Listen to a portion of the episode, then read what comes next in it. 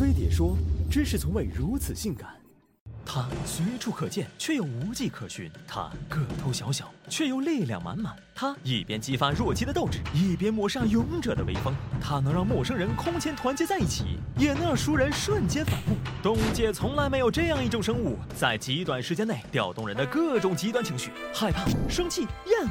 任你修养再好，此刻蟑螂面前，人人跳脚。蟑螂代号小强，有三亿多年的家族史，包括四五千种兄弟姐妹，曾和恐龙肩并肩，眼看古猿变成人，习惯了沧海变桑田，一路蹦跶着来到了新世纪。绝大多数蟑螂都在野外逍遥自在，而以德国小蠊、黑熊大蠊、美洲大蠊等为代表的数十种蟑螂，则秘密潜伏在人类的屋檐下，强行家养。房子里带缝的、漏洞的、有角的、成堆的，凡木之所不能及之处，必能成其容身之所。只要是有机物，甭管生的、熟的、荤的、素的，同类异类。都能成为晚餐备选啊！如果是甜的，那就更好了。他们深知大自然的无常和敌人的残酷，终极使命只有一个：活下去。为了活下去，公蟑螂在交配中不遗余力，百发百中，让母蟑螂个个变身行走的超生游击队，一周就能产一次卵鞘，前前后后能产成千上万只小蟑螂。极端情况下，就算公蟑螂都死光了，母蟑螂们还能自力更生出小蟑螂，活脱脱小型异形啊！为了活下去，他们光喝水就能活半辈子，而独特的神经系统和循环系统，让他们即使断头，也照样可以活蹦乱跳几天。为为了活下去，蟑螂一秒钟的逃跑速度可以达到一点五米，相当于人类一秒跑一百米，秒杀博尔特。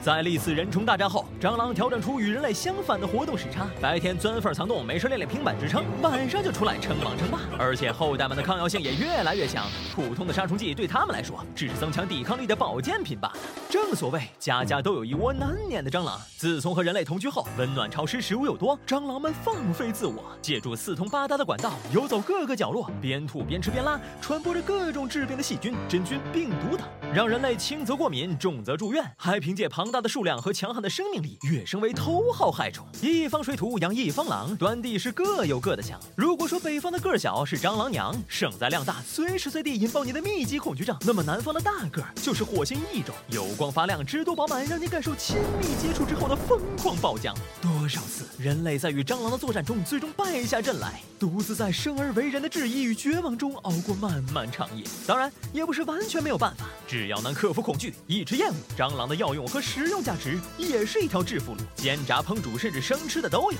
当然，前提得是人工饲养的。至于家养的，还是自求多福，搞好卫生，减少脏乱差吧。实在没辙了，可以考虑做个 Bugs 或 MO 手术。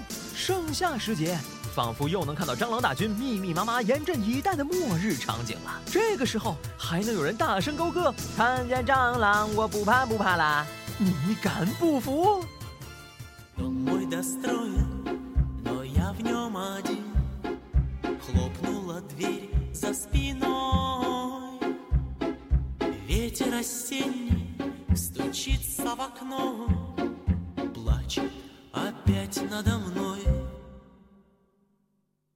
？Ночью гроза, а на утро туман. Солнце остыло совсем. Давние боли идут чередой. Пусть собираются все